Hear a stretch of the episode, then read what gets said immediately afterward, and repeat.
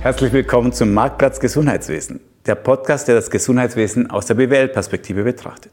Mein Name ist Alfred Angerer, Professor an der ZHW für Management im Gesundheitswesen.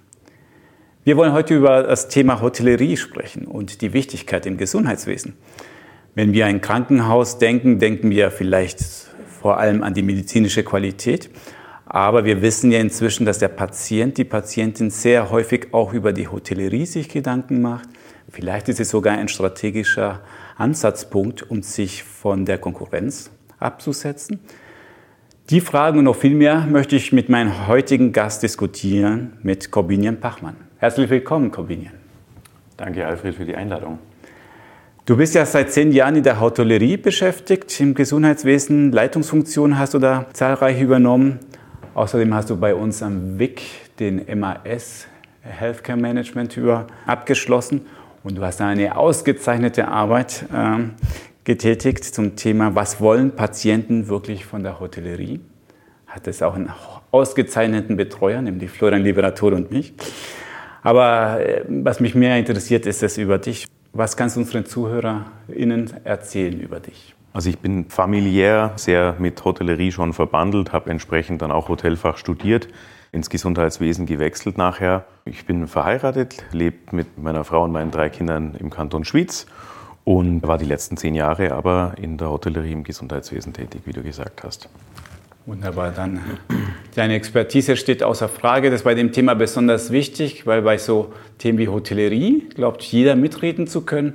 Wir werden aber im Verlauf des Podcasts verstehen, wie tief und wie schwierig das Ganze doch ist, auch richtig gut zu gestalten. Zum Anfang würde ich ganz gern mit dir erstmal die Thematik definieren, nämlich was gehört denn alles zur Hotellerie in einem Krankenhaus? Ja, man kann eigentlich sagen, dass das alle nicht medizinischen, nicht pflegerischen Dienstleistungen sind. Wenn man sich ein Hotel vorstellt, da gehört die Atmosphäre, der Auftritt dazu, Designelemente und so weiter, aber vor allem auch die Mentalität der Menschen mit Kundenkontakt. Das fängt vom Empfang über den Portier, über den Zimmerservice etc. an. Und im Prinzip ist es im Spital auch Rezeption, Service, sei es Restaurant, Cafeteria, Patientenzimmer, aber auch eben in der Reinigung, weil die sehr nah dran sind, sowie auch die Qualität der Gastronomie vor allem dazu, Sauberkeit der Infrastruktur und Wäsche und auch logistische Aufgaben. Es gibt dann je nachdem für Privatpatienten zum Beispiel oft noch eine Guest Relation, die sich wirklich nur um die Patienten kümmern. Und in der klassischen Hotellerie käme dann noch Technik, IT, Marketing, Sales, Administration dazu. Und das ist natürlich im Krankenhaus nicht in der Hotellerie angesiedelt in der Regel, weil das Kerngeschäft einfach ein anderes ist, nämlich die Medizin und die Grundversorgung der Bevölkerung. Also ein sehr, sehr breites Feld, wie ich hier feststelle. Würdest du sagen, dass es auch ein dynamisches Feld ist? Also wenn wir jetzt 20, 30 Jahre in die Vergangenheit blicken, wie war denn die Hotellerie damals im Vergleich zu heute? Also da war ich noch relativ jung und weiß es natürlich nicht aus erster Hand, aber es ist, glaube ich, allgemein bekannt, dass vor allem die Gastronomie eher mäßigen Ruf genossen hat, so im Spitalumfeld. Da reden wir jetzt mal nicht von den Privatkliniken, weil die natürlich immer einen höheren Fokus schon auf die Hotellerie hatten. Aber das ist was, was ich glaube, das sich sehr verändert hat. Du hast es eingangs erwähnt, es ist auch mittlerweile durch Studien wissenschaftlich belegt, dass die Atmosphäre und das Drumherum, das nicht Medizin und nicht Pflege ist, auch was macht mit dem Wohlbefinden vom Patienten und dass das durchaus auch einen Einfluss hat auf den Heilungsprozess, entsprechend eine gewisse Relevanz. Und ich denke, das ist erkannt worden und auch verfolgt worden. Beispielsweise die Einführung von einem Room-Service, also ich sage die Aufgabentrennung von den Aufgaben vom Patienten am Bett. Jetzt in den letzten zehn Jahren hat aber natürlich auch wieder der Kostendruck dann zugenommen, weil vor zehn Jahren Finanzen haben eine weniger große Rolle gespielt, als es zunehmend äh, der Fall ist. Und das merkt man auch. Das ist natürlich aus betriebswirtschaftlicher Sicht super spannend. Einerseits verändert sich das Feld, es gewinnt an Bedeutung. Der Patient, die Patientin will es auch mehr haben, legt mehr Wert darauf. Andererseits steigt der Kostendruck. Ja, da, da, müssen wir mal ein paar gute Lösungen entwickeln und wir werden uns nachher auf jeden Fall auch über Geld unterhalten. Aber zunächst möchte ich mal etwas über dich verstehen und deinen Werdegang, nämlich du hast in einer dieser großen Schweizer Hotelfachschulen selber studiert, École Hotelier de Lausanne. Hast du damals schon gedacht, ich werde in einem Krankenhaus, in einem Spital landen? Ehrlich gesagt ja. Also ich habe es mir zumindest gewünscht. Etwa ab der Hälfte des Studiums habe ich sehr intensiv mich damit auseinandergesetzt. Und leider gab es damals noch keine Spezialisierung innerhalb von dem Studium, die dann aufs Gesundheitswesen abgezielt hat. Also musste ich erst den Abschluss machen und Berufserfahrung sammeln, bevor ich dann den Schritt gezielt auch im, Gesundheitswesen gesucht habe. Äh, Hintergrund ist der, dass ich einfach die innere Überzeugung hatte und gesagt habe, das ist was, wo ich dem Gast, dem Patienten ähm, was Gutes tun kann. Und es macht auch absolut Sinn. Und die Sinnhaftigkeit in der Arbeit war für mich der Beweggrund, ins Gesundheitswesen zu wechseln. Das ist insofern spannend für mich, weil ich kenne das auch von der Logistik. Das sind sehr, sehr viele Quereinsteiger. Ja. Und Hotellerie genauso habe ich es auch vielfach erlebt. Aber bei dir war schon früh der Wunsch da. Du sagst selber, man konnte es damals nicht wählen als äh, Vertiefung. Ist das inzwischen anders? Kann ich das jetzt schon während des Studiums machen? Leider nein. Ich habe mich da gerade erst neulich äh, erkundigt. Ähm, aber ich denke, das ist auch wirklich ein, ein, Bereich, wo man ja, sich halt damit auch in der Praxis auseinandersetzen kann. Was es mittlerweile allerdings tatsächlich gibt, ist, dass sehr viel also ehemalige gibt, die jetzt auch im Gesundheitswesen sind. Ich habe, glaube ich, mitbekommen, dass es durchaus auch mal eine Vorlesung zu dem Thema gibt. Aber für, eine, für einen eigenen Studiengang langt es natürlich nicht, da ist nicht genug Fleisch am Knochen. Verstehe. Braucht man den vielleicht gar nicht? Oder anders gefragt, die Kompetenzen, das Wissen, das du dir damals aneignest in so einer klassischen Hotellerie-Ausbildung, sind es die gleichen Kompetenzen, die du brauchst in einem Spital? Ich denke, sehr vieles ist sehr ähnlich oder wäre wünschenswert, um es mal so zu formulieren. Eben die Kundenorientierung und die, die Mentalität ist sicher was, was äh, von Vorteil ist und auch im Spital dienlich ist. Es ist aber natürlich doch ein leicht anderer Anspruch, weil man sehr interdisziplinär zusammenarbeitet mit anderen Berufsgruppen. Ähm, und weil da eine, einfach eine ausgezeichnete Kommunikation stattfinden muss, weil eine hohe Verantwortung für den Patienten da ist. Sprich, wenn es um das Patientenwohl geht, dann muss ich mit der Pflege sehr eng und gut kommunizieren und auch ein Verständnis dafür entwickeln, was jetzt wichtig ist und wie ich priorisieren muss. Also die Verantwortung ist da sehr hoch. Ich bin sehr viel näher und privater am Kunden dran, weil der natürlich, ich sag mal, im Bett. Ja. Das ist in der Hotellerie passiert es vielleicht mal im Roomservice oder wenn man bei der Reinigung reinplatzt, sage ich. Äh, aber ähm, an und für sich ist das Privatsphäre und das ist im Spital natürlich anders. Da geht man wirklich sehr, sehr nah auch an die Menschen hin. Und entsprechend sind die meisten ja nicht im Krankenhaus, weil sie gesund sind, sondern weil sie gesund werden möchten. Und da gibt es auch Schicksalsschläge und da gibt es auch eine starke emotionale Belastung. Und das muss man, denke ich, im Gesundheitswesen mehr im Griff haben, als äh, noch mehr im Griff haben als in der Hotellerie, weil gerade so die, die Zurückhaltung, die Diskretion, ähm, aber auch so dieses sich abgrenzen können, das ist was, was dort noch mehr zum Tragen kommt. Okay, verstehe. Also noch diese, sag ich mal, dieser Service-Gedanke, der wird noch wichtiger, weil man in einer noch intimeren Situation ist als in der klassischen Hotellerie. Das würde ich so unterschreiben, ja. Wenn man sich über Pflege unterhält und über das Personal zum Beispiel, auch über Ärzte und Ärztinnen, kommt ja immer das Thema Personalnotstand. Deswegen würde ich gerne mit dir mal diskutieren, wie schwer ist es denn, gutes Personal zu finden im Hotellerie-Business? Du hast ja in dem Jahresbericht von 2018 des Spital Wetzikon, wo du die Hotellerie geleitet hast, hast du stolz geschrieben. Ja. Äh, neu, jetzt spreche ich es bestimmt falsch aus, ein Gomilio prämierter Küchenchef haben wir jetzt im Kaderteam aufgenommen. Und ja, das war da die Schlagzeile deines Berichts darüber. Jetzt die Frage ist, wie attraktiv ist denn so eine Stelle in einem Spital für so einen Spitzenkoch?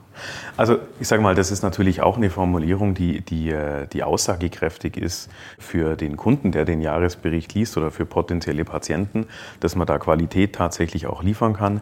Um auf die Frage einzugehen, was ist attraktiv für jemanden, der wirklich sag, aus der Spitzengastronomie kommt, muss ich sagen, es ist natürlich schon so, dass man sehr viel geregeltere ähm, Arbeitszeiten hat. Äh, es ist auch so, dass der Lohn sehr gut ist aber es sind ein bisschen andere Strukturen. Es geht sehr viel ruhiger zu. Man hat weniger Patienten oder weniger Kundenkontakt ähm, als in der klassischen Gastronomie. Und ich meine, wir kennen das alles von Kochsendungen. Ja, da ist natürlich das, das Essen äh, das da auf dem Teller oder auf dem Löffel oder wie auch immer. Und äh, der Koch steht im Mittelpunkt. Und man muss einfach in der Hotellerie und auch in der Küche einen Schritt zurück machen im Krankenhaus Und wenn man jetzt, sage ich mal, dieses, dieses, diese vibrierende Atmosphäre von der Gastronomie äh, liebt und international Erfahrung sammeln will und ausprobieren will und so weiter, dann muss man sich das gut überlegen, weil das natürlich doch was ganz was anderes ist.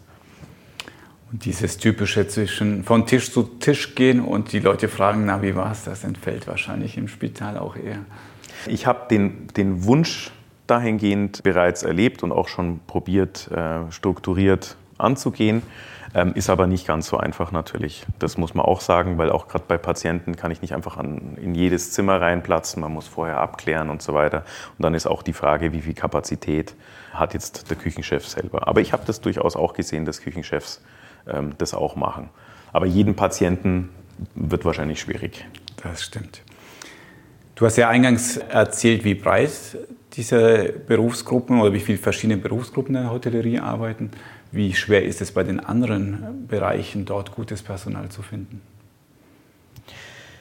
Wahrscheinlich ist es leichter, äh, dass man, dass man in der Hotellerie oder im Hotelleriebereich Mitarbeitende findet und auch gute Mitarbeitende wie in der Pflege, weil da weniger Mangel herrscht. Es ist aber immer schwierig, die richtigen Personen zu finden für die richtigen Unternehmen. Jedes Unternehmen ist ein bisschen anders, hat eine eigene DNA, da muss man reinpassen. Ich sage, jemand, der aus der Gastronomie kommt, jetzt für Service, ich spreche jetzt speziell oder spezifisch den Roomservice an, ähm, das ist eine andere Mentalität und man muss sich im Krankenhaus auch anders verhalten. Und man muss damit klarkommen, man muss ausgezeichnete Arbeitsorganisation haben. Es ist sehr komplex, man muss interdisziplinär kommunizieren und auch koordinieren können. Das wird viel unterschätzt. Und das ist was, was ich dort gesehen habe. Also durch, durchaus muss man da äh, gewisse Qualitäten mitbringen. Ähm, oft ist es ja auch anteilig, sind es dann äh, Mitarbeitende, die vorher vielleicht in der Pflege waren und dann wechseln, also halt äh, aus der Hilfspflege vor allem. Das hat man auch gesehen am, äh, am Unispital, als da der Home Service wir, wir eingeführt haben 2013 bis 2016. Und da kommt es dann zu einer Durchmischung ja, mit, mit ähm, Anders- oder Gastronomieprofis und Leuten, die halt eher das noch, noch lernen müssen. Gerade in der Küche, denke ich, ist sicher nicht einfach, ähm, versierte Diätköche zu finden. Du hast vorher den Koch angesprochen. Der kann da nicht alleine entscheiden, sondern es ist natürlich die Ernährungsberatung, die auch in den letzten zehn Jahren immer höheres Gewicht bekommen hat und äh, natürlich auch die Medizin. Also wenn ich dann einen Gastroenterologen habe, dann wird der mir schon auch sagen, was ich am Angebot jetzt vielleicht, wenn ihm was aus, auffällt, äh, gut oder nicht gut finde. Und ähm, ja, also es ist immer nicht, nicht ganz so einfach. Auch Reinigung, also wie gesagt, man muss jemanden haben, der dann ähm, auch beispielsweise in der Pathologie oder, oder äh, ein OP putzen kann. Das sind dann meistens eigene Teams, die halt wirklich sich auch das auch eingespielt haben und das gut machen. Also da, wie überall, ist es wirklich, wirklich gute, tolle Leute zu finden, die auch noch ins Unternehmen passen, ist nirgends einfach so einfach. Ja. Einfach nicht, aber von Notstand wirst du noch nicht sprechen. Das, was ich erlebt habe, ist, äh, kann ich, würde ich nicht von Notstand reden, nein, aber es kommt natürlich schon ein bisschen drauf an, in welchem Volumen dass man das macht. Also wie gesagt, am Unispital bei der Umsetzung vom Roomservice, da mussten wir mal, ich glaube, elf Stellen besetzen innerhalb von sechs Wochen. Das war dann, das wird dann schon relativ knapp. das kann ich mir vorstellen. Bleiben wir bei, dieser, bei diesem Room-Service. Also was ich selbst in einem Projekt erlebt habe, ist, diese neue Funktion wird eingeführt. Unter anderem auch, damit man die Pflege entlastet. Ähm, nach dem Motto, äh, guck mal, liebe Pflege, wir haben auch für euch eine gute Nachricht, nämlich ihr müsst nicht mehr das Essen holen und vorbeibringen. Eine der Aufgaben, die auch mhm. zum Beispiel der Room-Service übernehmen kann. Es geht vielleicht der kalte Bewähler daher und sagt, das ergibt ja vollkommen Sinn, denn wie viel kostet mich eine Pflege pro Monat? Okay, was kostet der Roomservice? Oh, das ist ja weniger. Ja, das ist ja tendenziell ähm, schlechter bezahlt. Also die Entscheidung ist glasklar. Und die Pflege wird froh sein, wenn wir sie entlasten. Was ich aber erlebt habe, ist, dass die Pflege überhaupt nicht froh war in dem Fall. Also es sind unterschiedliche Meinungen, aber die hat sich da stark dagegen gewehrt. Also, was ist denn deine Meinung dazu? Das ist eine nicht so triviale Frage. Wer bringt denn das Essen? Mhm. Es ist keine einfache Frage, zumal ich auch mit, dem, mit der Aussage, die Pflege wird entlastet, da bereits äh, selbst erfahren habe, dass das gar nicht gut aufgenommen wird, wenn man es halt so formuliert. Im Endeffekt ist es natürlich schon eine Spezialisierung von Aufgaben, nicht um die Pflege zu entlasten, sondern um ihnen eine Konzentration auf ihr Kerngeschäft zu ermöglichen und das kommt schlussendlich dem Patienten zugute. Und die Spezialisierung von Aufgaben, die auch andere Berufsgruppen ausführen können, auf das ist natürlich auch was, wo nicht nur der Betrieb so wie du aus BWL-Sicht äh, das siehst, äh, profitiert, sondern vor allem natürlich auch der Patient. Weil wenn ich den Fokus habe auf äh, Hotellerieaufgaben, die nichts mit Pflege und Medizin zu tun haben, das natürlich immer als Leitplanken, dann habe ich auch meine Prioritäten so gesetzt. Und das ist natürlich wieder was, was man dann auch wieder spürt. Also es ist so, dass man bei einer bei einer spezialisierten Berufsgruppe, die diese Aufgaben auch zu erfüllen hat, wie beispielsweise das Essen servieren, weil das jemand ähm, aus der Pflege natürlich auch machen kann, ist ja keine Frage. Aber weil es halt sehr ein aufwendiger Prozess ist zu Peakzeiten, also zu den Mahlzeiten, dann muss man schon auch sehen, dass man das, das tatsächlich durchsetzt, sage ich mal. Dazu gehört eine Überzeugungsarbeit und dazu gehört auch ein gewisses Durchhaltevermögen. Hm? Und ähm, also diese Abgrenzung von den Aufgaben. Das ist was, was sich aber durchaus lohnt. Also das ist meine Erfahrung. Ähm, da habe ich jetzt auch wirklich einige Jahre äh, in verschiedenen Medizinbereichen auch das erleben dürfen. Und sobald sich die Prozesse und die Kommunikation und die Aufgabenteilung eingependelt hat und eingespielt hat und diese zwei Berufsgruppen miteinander sich gut koordinieren, kann auch über Tools sein, ja, also über eine Tafel oder über, über ähm, ein Online-Tool, und da die Kommunikation passt, dann wird es durchaus sehr geschätzt, auch von der Pflege, diese, diese Aufgaben.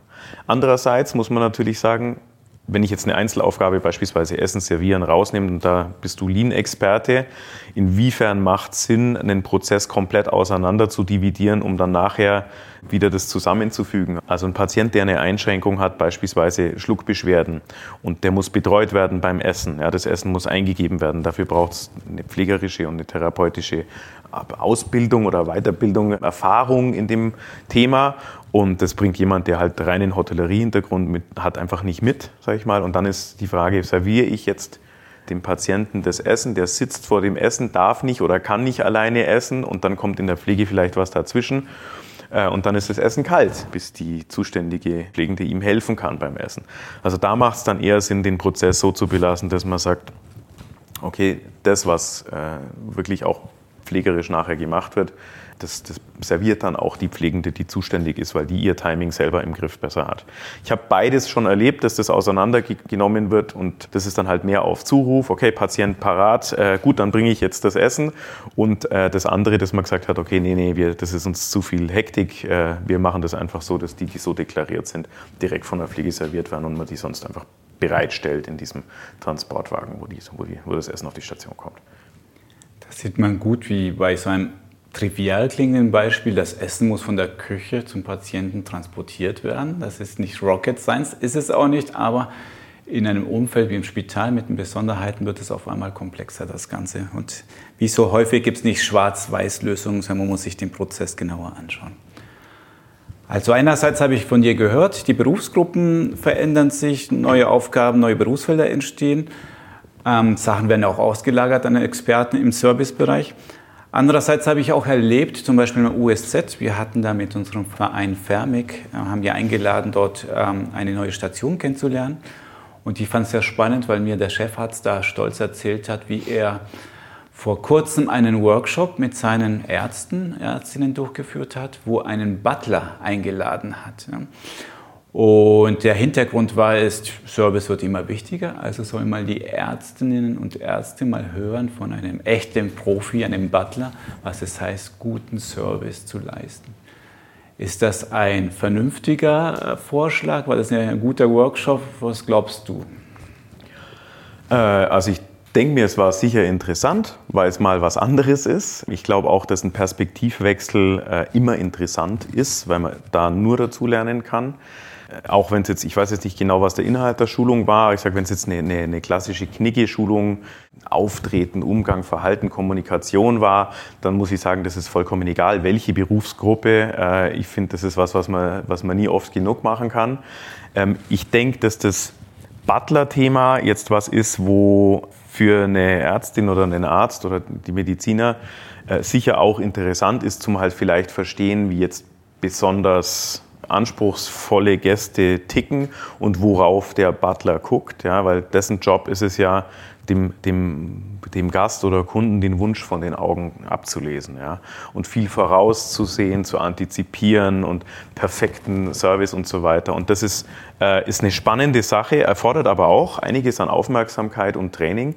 Und als Mediziner habe ich natürlich ganz andere Perspektive. Das ist good to know, aber äh, wenn es dann, dann um den Patienten geht, dann muss ich nicht jeden Wunsch von seinen Augen ablesen, sondern ich muss mich um das Problem kümmern, das der hat. Und der kommt ja auch zu mir oder ins Krankenhaus, weil er gesund werden will. Und das ist nicht die, die, die Aufgabe vom Arzt, äh, hier den, den Service zu machen, aber normaler guter Umgang und vielleicht eine Kundenzentrierung, auch die Perspektive aus Unternehmenssicht, wieso man den jetzt nicht nur als, oder nicht nur, sondern auch als Kunden betrachten muss, denke ich, ist, ist spannend. Ist nichts dagegen zu sagen. Aber wie gesagt, ich bin froh, wenn der Arzt, der mich behandelt, äh, mich in erster Linie gesund macht. Und äh, der muss dann nicht die Blumen schneiden und das Wasser auswechseln. äh, das ist wohl wahr. Also die empathische Kräfte der Ärztinnen und Ärzte steigern, das kann nicht schaden. Ich wäre gerne dabei gewesen, als der Chef das vorgeschlagen hat, was die Ärzte da für ein Gesicht gemacht haben, aber wir werden es wohl nie erfahren. Lass uns mal ein bisschen größer denken, ein bisschen strategischer. Und strategisch bedeutet, wir müssen uns mal in die Rolle der Kunden, Kundinnen, der Patientinnen, Patienten hineinversetzen. Und was uns allen bewusst ist, so der Laie, du und ich, wenn da eine hochkomplexe Operation äh, stattfindet, Behandlung, wir können ja das Medizinische einfach nicht beurteilen. Aber was wir immer beurteilen können, ist der Service, das Essen, ja, die Freundlichkeit des Personals. Da haben ja viele Menschen starke Meinungen und die äußern sie auch auf Internetportalen. Du hast ja selber Serviceleistungen angeboten, hast es auch gespürt, dass da bei den Patienten, Patienten, dass da sehr häufig Feedback kommt und nicht nur immer positiv? Mhm. Also, ich muss das in mehrere Schritte aufteilen. Äh, zum einen zum Feedback. Das, was vielleicht auch einen Unterschied macht zur klassischen Hotellerie, ist, dass äh, man sehr, sehr viel unmittelbaren, direkten Feedback von den Patienten bekommt auf der Abteilung äh, mit Kontakt, der meistens sehr positiv ist, weil die Leute oder die Patienten, die nehmen, Patientinnen und Patienten nehmen das wahr und, äh, und sind da auch dankbar dafür und das spürt man. Es gibt einem richtig die Sinnhaftigkeit. Ja. Das ist mal das Gros der Rückmeldungen.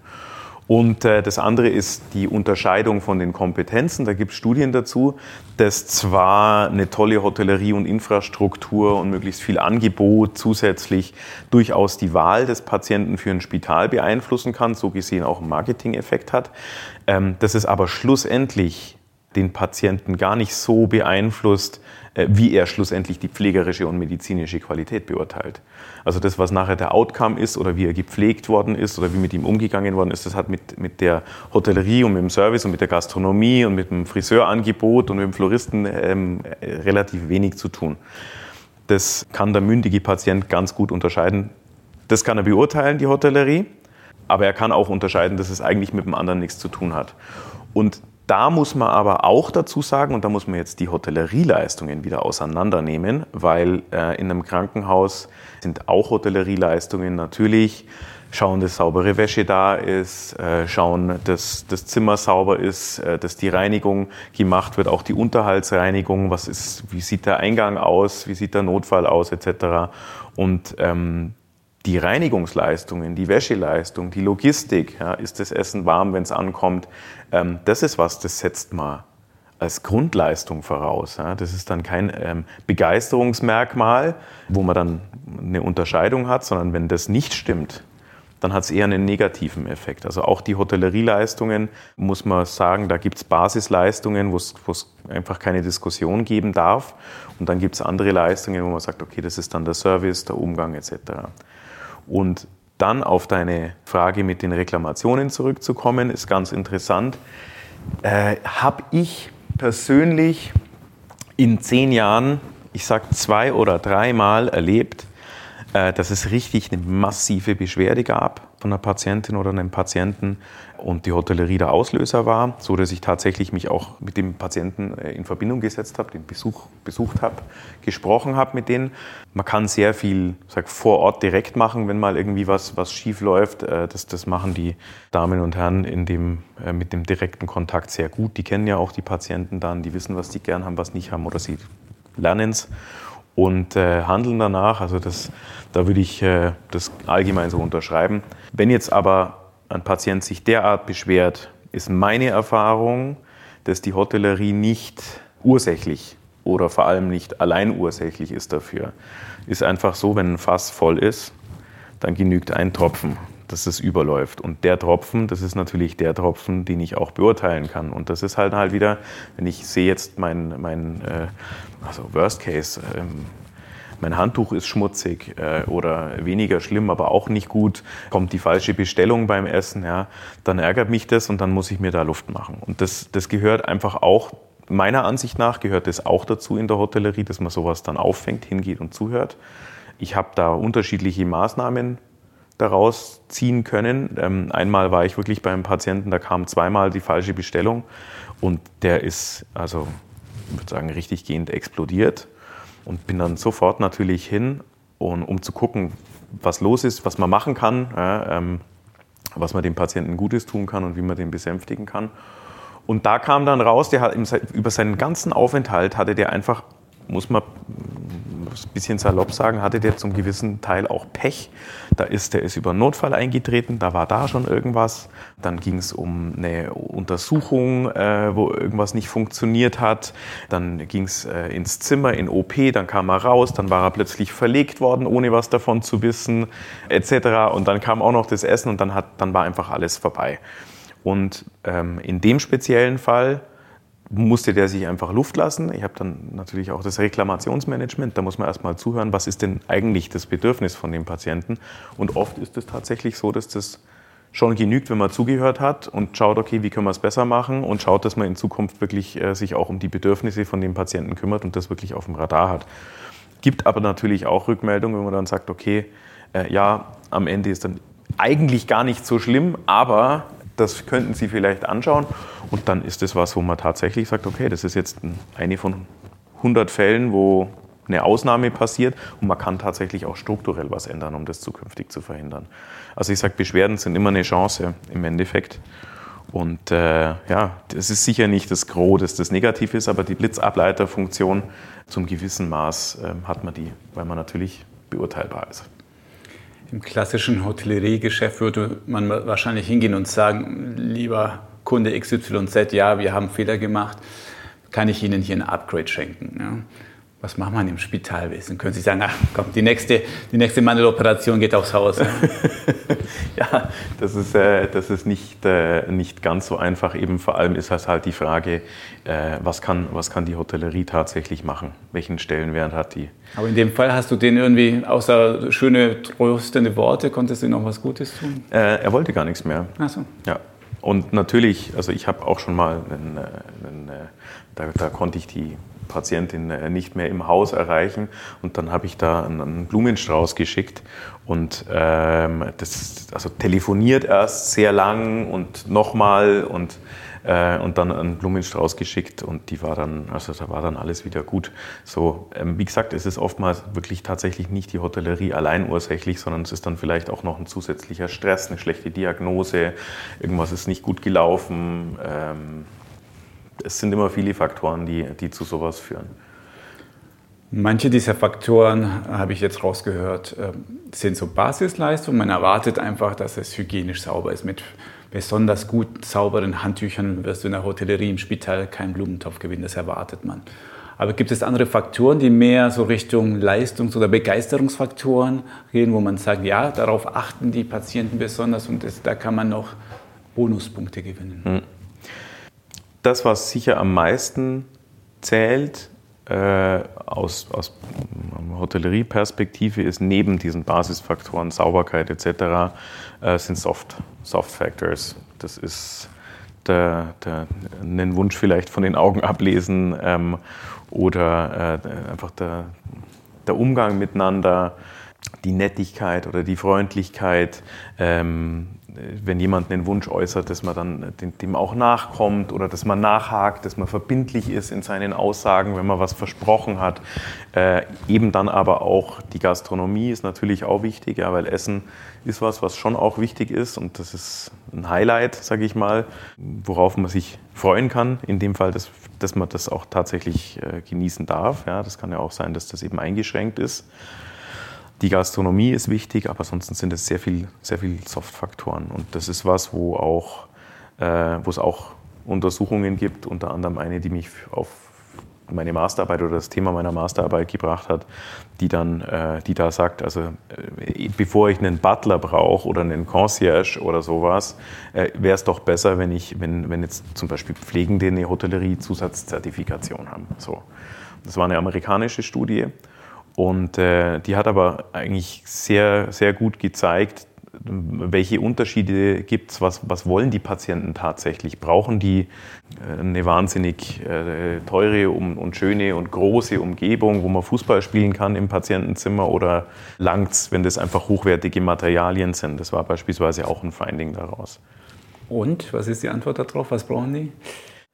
Also äh, die Studie hat vor allem dargelegt, dass ähm, also es ist eine Conjoint-Analyse, da kommen wir vielleicht nachher noch kurz drauf, dass beispielsweise kein Concierge-Service benötigt wird, sondern eher eine, eine halt Hotellerie-zertifiziertes Personal, also da vielleicht doch eine Schulung. Ähm, auch eine andere Berufsgruppe, die, der, die entsprechend geschult ist. Es geht nicht um möglichst viel Platz und groß und schön und so weiter, sondern es geht darum, dass die Materialien halt hochwertig sind, aber ich brauche keine Designelemente drin. Ähm, man muss natürlich auch immer den befragten Markt anschauen.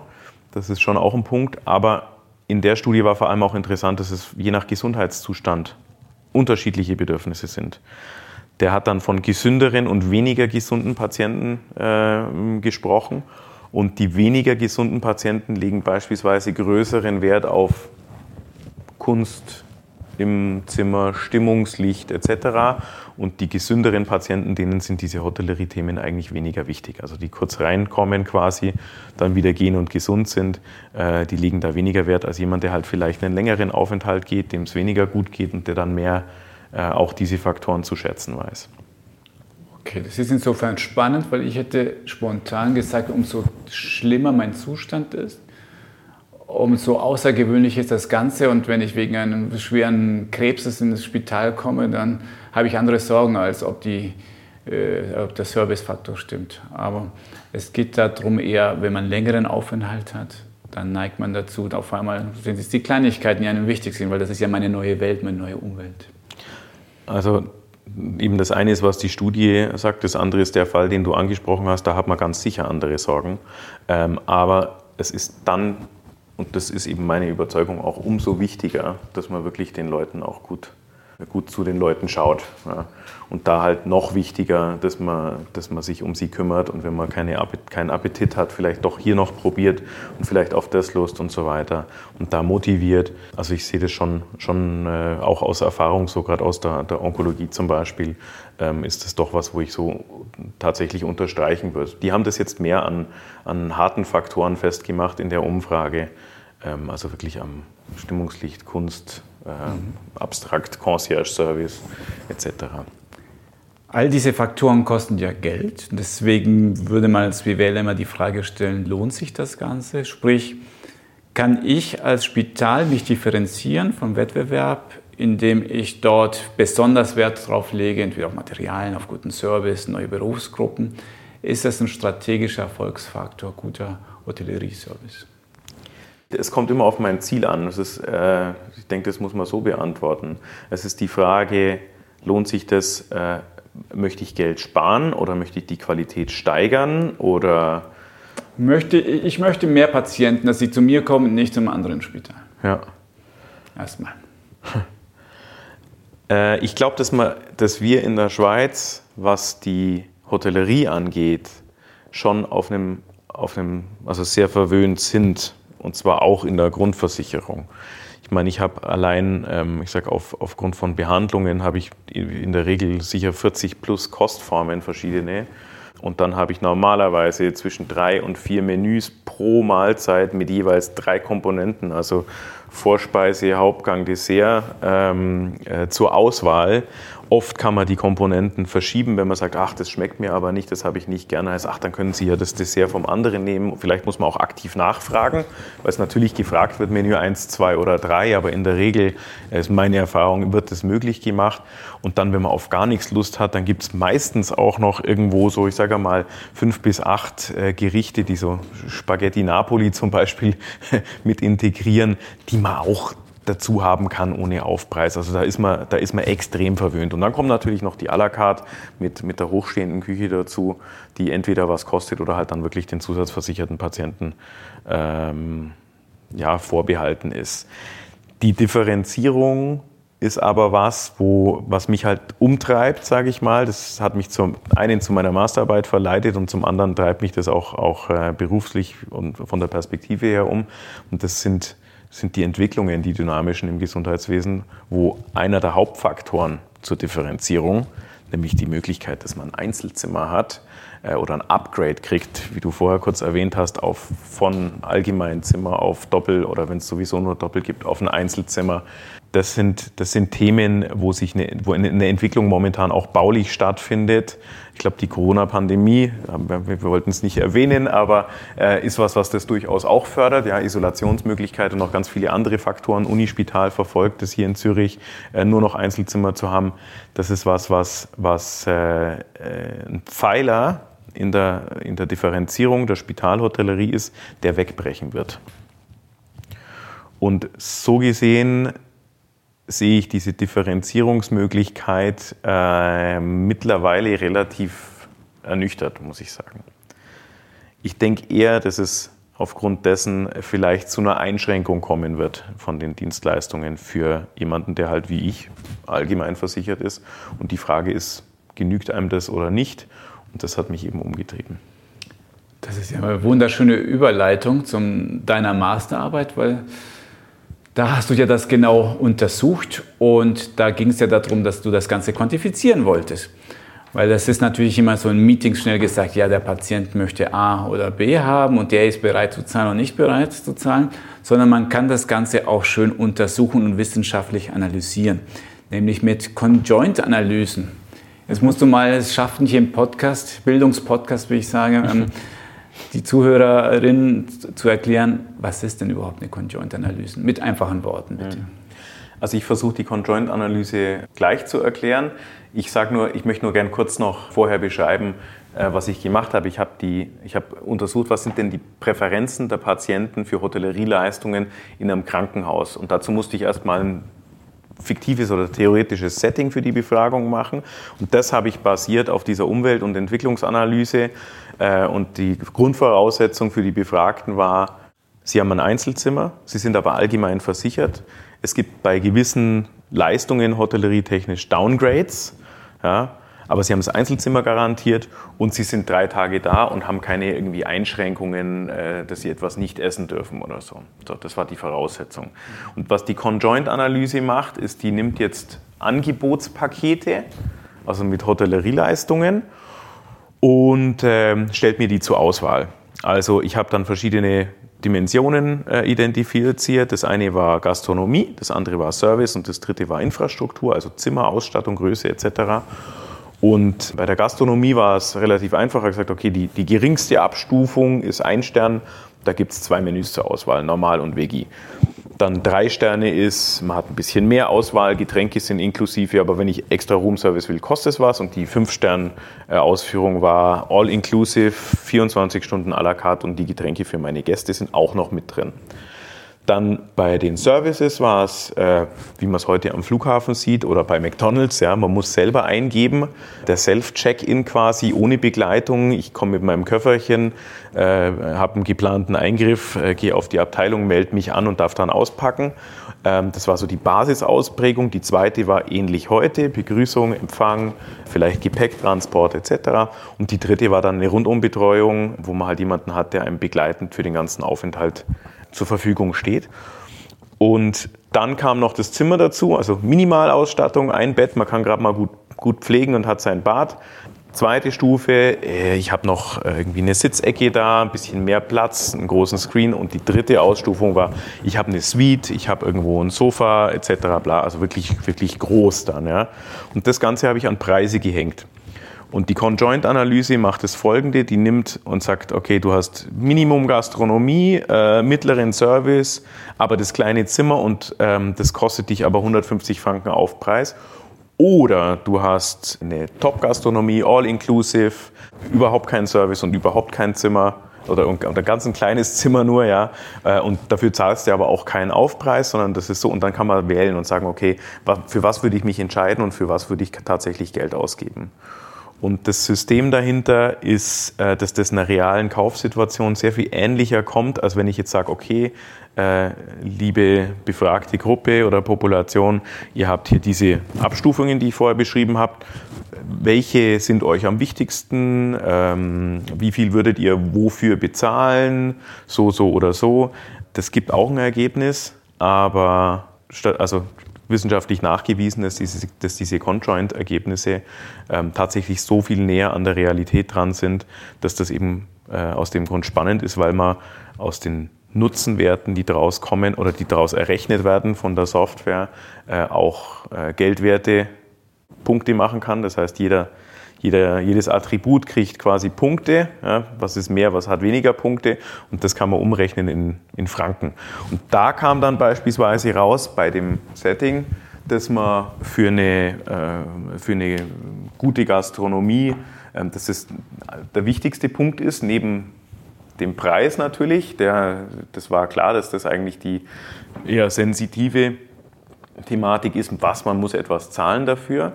Ähm, aber es kam auch raus, dass äh, die Leute das akzeptiert haben, die also die befragte Population. Die haben akzeptiert, dass man downgegradet wird und dass man etwas bezahlen muss.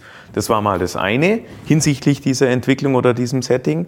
Ähm, und dann war die Gastronomie das Wichtigste. Und wenn ich für eine, bei einer Gastronomie für All-Inclusive einen Betrag habe von, glaube 150 Franken pro Übernachtung, bei drei Übernachtungen dafür, dass ich alles bestellen kann und meine Gäste das, die Getränke inklusive haben, aber ich bin nur bereit, 30 Franken Aufpreis zu zahlen von einem Mini-Zimmer zu einer Suite, dann ist es doch was, was ich glaube, das ähm, einfach interessant ist, wenn man sich so ähm, die Strategien von den Spitälern anguckt oder die Bautätigkeiten, die Entscheidung, machen wir Doppel, machen wir Einzelzimmer ähm, etc. Also da, da, steckt sehr viel Spannendes drin und das die wichtigste Aussage, die ich jetzt mir mitnehme, ist erstens, wir machen echte Experimente.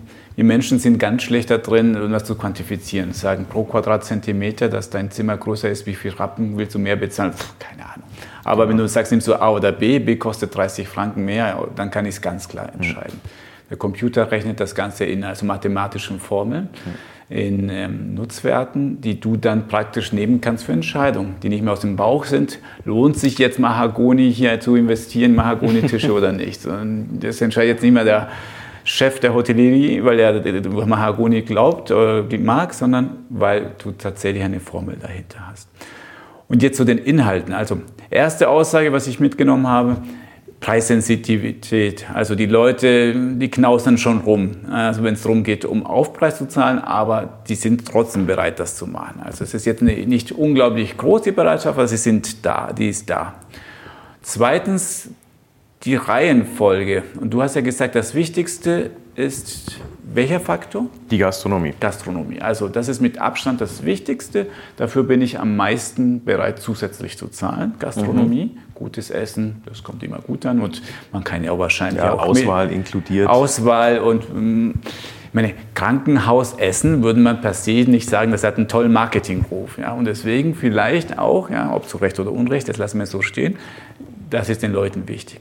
Was kommt an zweiter Stelle nach Gastronomie? Interessanterweise äh, ähm, hatten die, die Dienstleistungen, also Services, da war Abstufung, wie gesagt, so wie heute äh, Empfang oder Self-Check-In als geringste Stufe.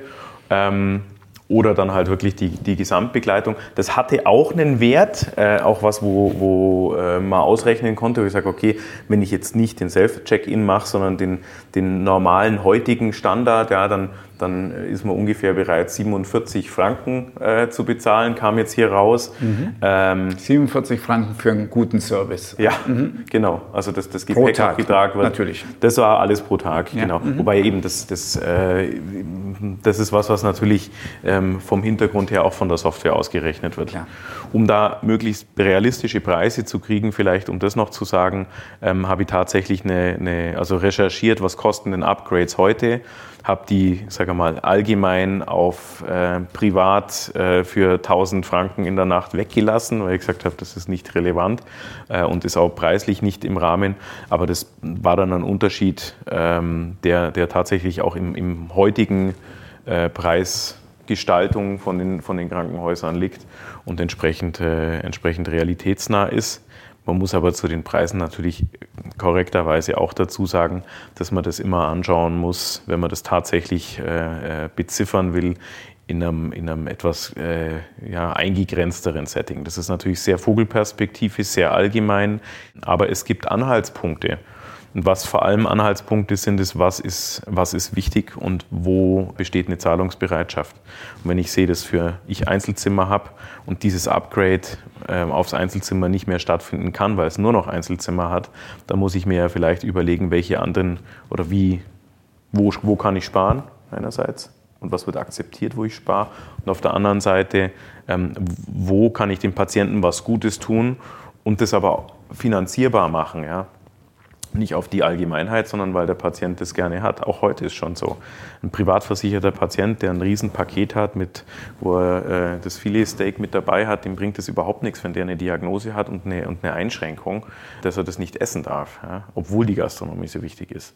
Deswegen denke ich, wird es mehr in, in Cluster und in, äh, ja, in einzelne Leistungen gehen, die man sich quasi als Baukasten zusammen kaufen kann oder das so akzeptieren kann, wie es ist. Wir haben Gastronomie, Stelle 1, Service Nummer 2 und was rauskam an Stelle Nummer 3 war tatsächlich mein Mahagoni-Tisch, ja, die Ausstattung, die Größe, das war da, da, am wenigsten wichtig. Das war, also ich habe hab erwartet, dass wenn ich, ich sage mal, die Grund, das Grundbedürfnis eines Einzelzimmers äh, abgedeckt habe, in der, in der Basissituation, dass das wahrscheinlich keinen großen Nutzen mehr hat, wenn ich dann jetzt noch für meinen Besuch äh, ein Begleitbett reinstellen kann oder eine Sitzecke etc. Ähm, aber es war tatsächlich wirklich so gering, der, der Aufpreis, oder die Bereitschaft zu zahlen, dass man sagt, okay, wenn ich jetzt von einem, von einem kleinen Einzelzimmer, das sind andere Faktoren, wichtig natürlich, dass man genügend Platz hat, äh, um zu pflegen, damit man, äh, dass man durchkommt, dass man da sein Bad hat, seine Nasszelle, ähm, äh, dass man das Bett auch vielleicht drehen kann und rauskriegt. Also das sind alles Punkte, die habe ich äh, mit integriert von der Größe her. Äh, aber wenn ich dann sage, okay, dann habe ich wie gesagt noch mehr dabei und noch größer und hochwertiger, dann sagen die Patienten, ja, schön, oder die befragte Gruppe, ja, das ist schön, das fände ich schon gut, aber ja, dann gibt es für 25 Franken oder 26 waren es, ja, äh, wäre ich dann bereit, Aufpreis pro Nacht, dass ich dann, da würde ich das größere Zimmer nehmen. Ja. Und da sieht man, dass die Zahlungsbereitschaft einfach in keinem Verhältnis zu dem steht, was vermutlich die Kosten wären, äh, um so ein Angebot ähm, tatsächlich auch anzubieten. Ich kann mir gut vorstellen, dass diese Ergebnisse jetzt eine starke Implikation haben für einen leitenden Menschen im Spital was würdest du sagen, was nimmst du denn mit oder was ist dein Ratschlag dann an diese Personen, die in diesen Führungssituationen stehen? Wir, wir, hatten vor dem Podcast mal über eine andere Studie gesprochen, wo es heißt, ja, der Halo-Effekt, also der Heiligenschein-Effekt von der Hotellerie. Äh, wenn man blendet über eine tolle Hotellerie, dann sind die Patientenbeurteilungen besser. Äh, vom Krankenhaus, äh, also hat es einen Marketing-Effekt. Ähm, und deswegen besteht die Gefahr, dass man da ähm, ganz falsch investiert welchen Ratschlag hätte ich? Ich sage, wenn ich die Studie und diese, dieses Unken oder diese Gefahr, die ist aus dem Jahr 2020, äh, ist die erschienen, nehme, dann glaube ich nicht, dass jemand, der ein, ein Spital äh, leitet oder da die Entscheidung hat in der Geschäftsleitung, sich davon verleiten ließ, wirklich nur in hübsche Hotellerie zu investieren, sondern es gibt ganz andere Themen, die langfristig und mittelfristig auch ganz andere Möglichkeiten eröffnen. Und äh, ich denke, in, in so einer Aufgabe denkt man langfristig und wird nicht in Mahagoni-Tische, abgesehen davon ist das ja eh nicht mehr zeitgemäß, aber äh, Mahagoni-Tische investieren, sondern vielleicht eher ähm, ähm, eine, eine, eine, Prozessanalyse machen und gucken, okay, welche, welche Oberflächenmaterialien sind pflegeleicht, das sind Sachen, wo man investieren kann. Ähm, wie, wie ist es von der Logistik her? Ja, wenn ich jetzt einen Hochbau plötzlich flach mache, wie viel mehr Laufwege kommen, weil das kostet dann nämlich Personal und Mitarbeitende, die längere Wege haben. Ähm, also da geht es dann auch wieder ums Geld schlussendlich.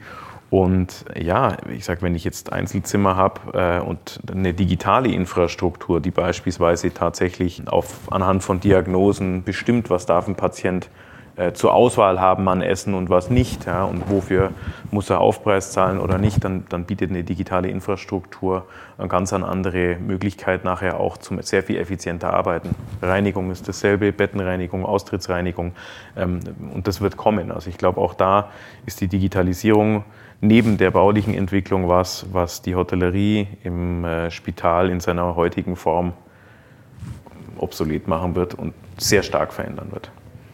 Also zusammenfassen, nein, man kann nicht schlechte medizinische Qualität mit ähm, tollem Service überbrücken, sondern das ist immer noch das Wichtigste, verstanden. B, wenn man aber darauf Wert legt, und das sollte man auch, weil der Patient, Patientin auch darauf Wert legt, dann Gastronomie Nummer eins, ich kann die Zimmer ruhig eher klein halten. Nummer zwei, Service ist wichtig. Also das ist, was du in Conjoint-Analyse in Geldeinheiten ausgerechnet hast. Und jetzt höre ich zum Schluss noch hier das Thema Zukunft und Digitalisierung. Mhm. Eigentlich würde man sagen, ja, Service ist genau das Gegenteil von Digitalisierung. Aber was ist denn die Schnittstelle zwischen Digital Health und dein, dein Metier, Hotellerie? Ich glaube, dass das, also die Supportprozesse, die im Krankenhaus äh, stattfinden, ähm, mal durch durch digitale Informationssysteme. Das ist auch im Kommen, das ist teilweise, gibt es auch Piloten oder es wird schon umgesetzt, dass man die Leute besser und effizienter koordinieren kann beispielsweise, dass man die Wahlmöglichkeiten schon aufgrund von, von äh, einer Eingabe in der Kostform äh, einschränkt. Das kann einen sehr viel effizienter machen nachher in der, äh, in der Umsetzung und Erbringung von den Dienstleistungen. Und was man nicht vergessen darf, ist natürlich, dass in diesen Feldern, also sei es Reinigung, sei es Wäsche oder auch Gastronomie, es natürlich äh, Fachleute gibt mit sehr viel Know-how, äh, Unternehmen gibt, teilweise Studiengänge, und, aber Unternehmen gibt, die ihre Lernkurve schon hinter sich haben, die auf sehr engen Margen ähm, operieren und das zu einer ausgezeichneten Qualität können. Und die halt quasi, ich sag, die Supportprozesse, die man im Krankenhaus oder in dem Komplexbetrieb Krankenhaus hat für sich ähm, und, und, integriert hat in der Unternehmung, als ihre Kernprozesse haben ja, und sich auch gut in andere Strukturen einbetten können. Also ich glaube, dass die, die, zunehmende Digitalisierung ermöglichen wird, ähm, dass man auch eine Zusammenarbeit äh, mit einem professionalisierten Anbieter machen kann, der sich halt, der sich halt darauf konzentriert hat, also Thema Outsourcing quasi, äh, weil man oder weil solche Unternehmen, sei es Reinigung oder Gastronomie, natürlich ganz andere Economies of Scale nachher haben, sei es Einkauf, sei es Logistik, sei es Training, standardisierte für eine große Anzahl von Mitarbeitenden, die bereits integriert ist, etc. Äh, da, da sind Kompetenzen da, äh, die, sich, die es sich wird lohnen anzuschauen. Wenn ich das richtig raushöre, klingt das so, als wäre die Digitalisierung eher wichtiger für die Prozesse, für die reibungslose Abläufe und weniger, dass man jetzt sagt, jetzt hat man neue Gadgets, die man von den Patienten anbieten kann und guck mal, du hast jetzt ein Smart Screen in deinem Zimmer, mit dem du hier das Menü selber die Zutaten zusammenwürfeln kannst. Also eher die Sicht intern auf die Abläufe als extern, ist das so? Also du hast gerade den Smart Screen angesprochen vom, vom Patienten. Ähm, ich, ich denke, dass das was ist, was, was ich sage, WLAN äh, ist was, wo, wenn es das nicht gibt im, im Krankenhaus, ist, ist nicht wir mal, von der Gastronomie vergleicht, ist es nicht die Top-Gastronomie, die angeboten wird und das Filet-Steak, sondern es ist eher das saubere Handtuch. WLAN wird vorausgesetzt und ich habe meine eigenen Devices. Wir machen gerade momentan einen riesen Digitalisierungsschritt auch im, im, Privatleben, in verschiedenen anderen Geschäftsbereichen durch, was die Gesellschaft nachhaltig auch prägen wird. Und äh, entsprechend äh, ist das, was in der Digitalisierung helfen wird, äh, so Prozesse wirklich noch weiter zu spezialisieren, weiter Berufsgruppen dafür darauf anzusetzen, die es halt noch besser machen, ist, dass ich strukturiert die Mitarbeitenden auch da einsetzen kann, wo sie es braucht. Heutzutage hat man einfach auch sehr viel Leerlaufzeiten, sind viel Vorhalteleistungen und die Effizienzsteigerung wird stattfinden über äh, die digitale Kontrolle oder das digitale Controlling und die, die Koordination und Kommunikation. So Stichwort WLAN, was ich in einem deutschen Krankenhaus gesehen habe, auf dem Flur stand ein Automat, wo man rausgehen konnte und sich einen Code fürs Internet da rausholen mit Münzen. Das wird nicht bald nicht mehr akzeptiert werden, oder? Du lachst schon. Ja. Das glaube ich nicht. Also das wird bald so eine Basisleistung sein. Das ist wie kein Sauerstoff, kein WLAN, das wird gleichgesetzt werden. Davon ist auszugehen, ja. Ist schon so. Also empfinde ich schon heute so. Wunderbar. Zum Schluss die berühmte These, die steile These zum Ausklang unseres Podcastes. Ja, im Prinzip habe ich ähm, meine steile These ja schon, schon genannt. Ich bin der Überzeugung, dass die also im, im Schweizer Gesundheitswesen die, die allgemeine Kostenentwicklung, medizintechnisch, baulich in Bezug auf schlanke Prozesse, die Digitalisierung, ähm, das alles und gleichzeitig die, die, der Fokus auf Qualität und aber verhältnismäßige Kosten eben auch immer mehr dazu führen wird, dass man auch die, die Grundvoraussetzungen hat, um mit spezialisierten äh, oder was die Zusammenarbeit mit spezialisierten Unternehmern oder Unternehmen äh, attraktiver machen wird. Ähm, da ganz klar Facility Management Leistungen, aber eben auch äh, Gastronomie, Gemeinschaftsgastronomie, weil die zweite Kundengruppe neben den Patienten natürlich auch die Mitarbeitenden sind und man dann ganz andere, eine ganz andere Infrastruktur hat, um auch für die ein ganz, ganz attraktives Angebot ähm, ja, und konstant attraktives Angebot betreiben zu können. Und der Anspruch wächst auch an, also das Gesundheits- und Ernährungsbewusstsein der Bevölkerung steigt. Ähm, äh, es besteht eine gewisse Zahlungsbereitschaft.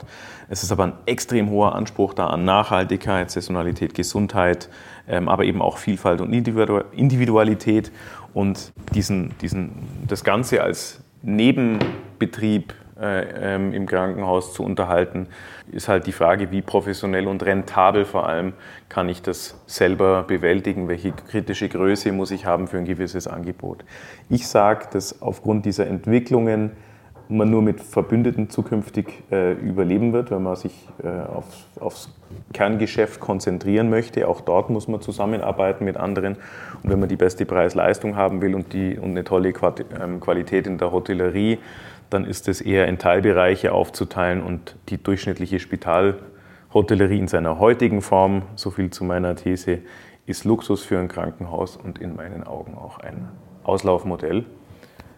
Und daher werde ich mich natürlich schon innerhalb des Gesundheitswesens, aber ab September äh, mit einer sehr spezifischen äh, Kundengruppe, eher älteren äh, Kunden und äh, ganz spezifisch auch mit der Gastronomie beschäftigen und mich dorthin weiter bewegen in Zukunft. Auf diesem Weg wünschen wir, wir dir viel Glück, Corbinian. Vielen Dank fürs Gespräch. Vielen Dank dir, Alfred. Das war unsere Folge vom Marktplatz Gesundheitswesen. Wie immer könnt ihr gerne Kommentare, aber auch Lob und Kritik an info.gesundheitswesen.org schicken. Vielen Dank fürs Zuhören und bis zum nächsten Mal.